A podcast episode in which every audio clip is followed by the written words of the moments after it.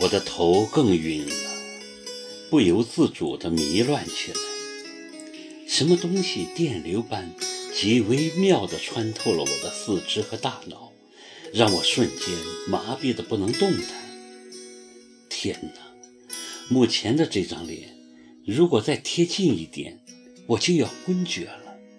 他的眉，他的眼，他的唇。非常隐晦又非常明确地给我传达着一种信息：我的人生会为这个男人而改写。多么危险的信号啊！太恐怖了！为什么会这样？为什么偏偏是这个男人？我的意识这个时候已经乱得不像样，像被拖在高高的云端，飘飘渺渺。竟弄不清是什么时候跟他侧着脸接吻的。他的唇湿润绵软，带着迷乱醉人的男性荷尔蒙气息，感觉是多么的熟悉。明明是跟他第一次亲近，怎么像相恋多年的恋人呢？我忽然觉得一阵心痛，心中的伤口又裂开。不应该是这个男人，是谁都可以，怎么能够是他？他是谁？他是叶莎的丈夫。耿墨池当然不知道我的心中在翻江倒海，也许是装作不知道吧。我也是他的情敌的妻子，他显然是熟人此道的，手脚忙乱了一阵，见火候已到。不由分说，就拉起意识模糊的我，摇摇晃晃地向门口走去。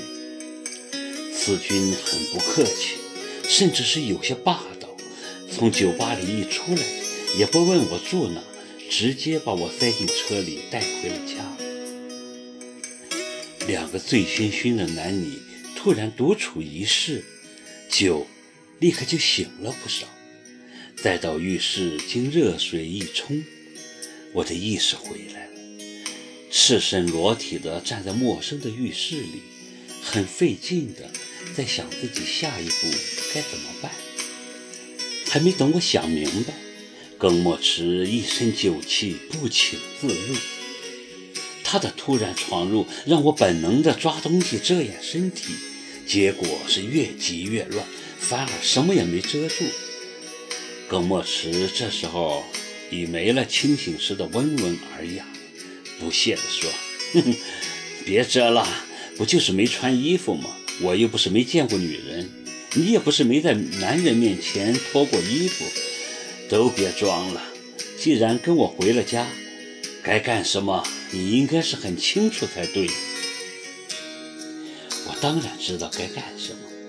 这个时候，我已经无力反抗什么了。”当他把我抱到洗脸台上，进入我的身体的时候，我还是犹豫了一下，但也就是犹豫了一下，随即就被一种自虐的快感麻痹了所有的神经。可是第二天早上我醒来时，却在床头看到耿墨池留下的一张纸条，上面写着。齐树杰，我终于睡了你的女人。那个场面真是惊心动魄。我杀到远景大厦的时候，耿墨池还以为我只是吵吵而已。我冲上前，对着他的脸就是一拳。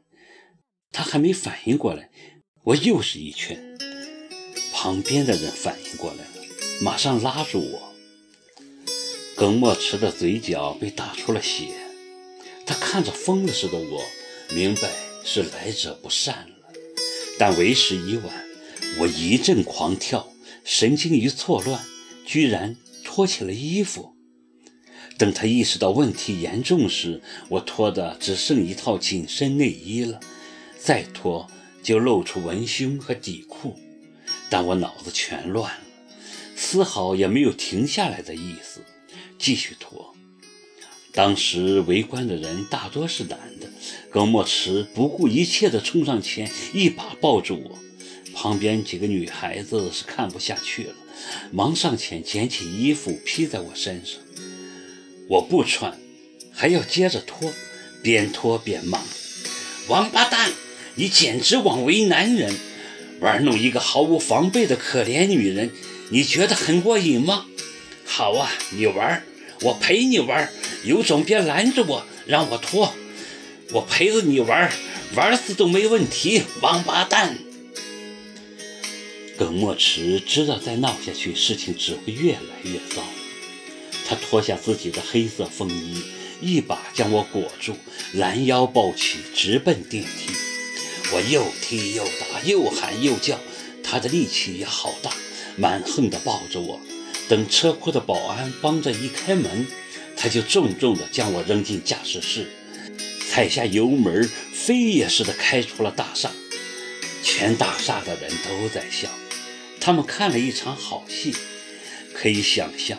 是多么的兴奋不已！我当时就悲哀地预想到，我这回大概又要出名了。而被捉上车后，我还在发神经。要不是锁了车门，我没准儿能跳下车。高墨池也不理我，很无所谓的样子，打开音响，边欣赏音乐，边将车子开得飞起来。音响里放的居然是《卡门序曲》。车子最后停在了湘江边，我突然就安静。这是个伤心地儿。和齐树杰刚结婚时，常常来这儿。夜深人静时，齐树杰喜欢将车子停在江边的小树林里，我们激情似火的在车里缠绵。后来。我的单位也离这不远，没事儿我就喜欢到江边散步，有时候是一个人，有时候是齐树杰陪着。他出事后，我就很少来江边，平时上班也是绕道而行。如今再次面对着滔滔江水，我的心立刻就沉了下去。江有多深，就沉得多深。